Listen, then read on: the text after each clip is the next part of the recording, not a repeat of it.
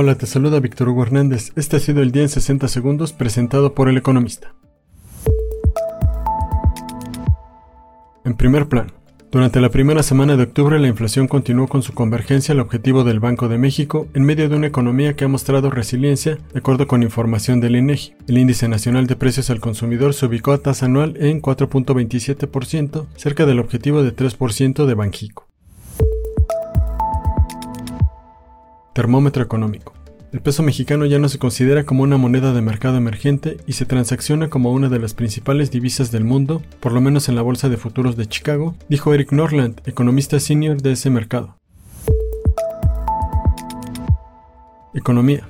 Este año se podrá alcanzar un crecimiento de hasta 3.5% del Producto Interno Bruto, indicó Gabriel Llorio, subsecretario de Hacienda y Crédito Público. Añadió que esta cifra no solo es alentadora, sino que supera las proyecciones de los analistas.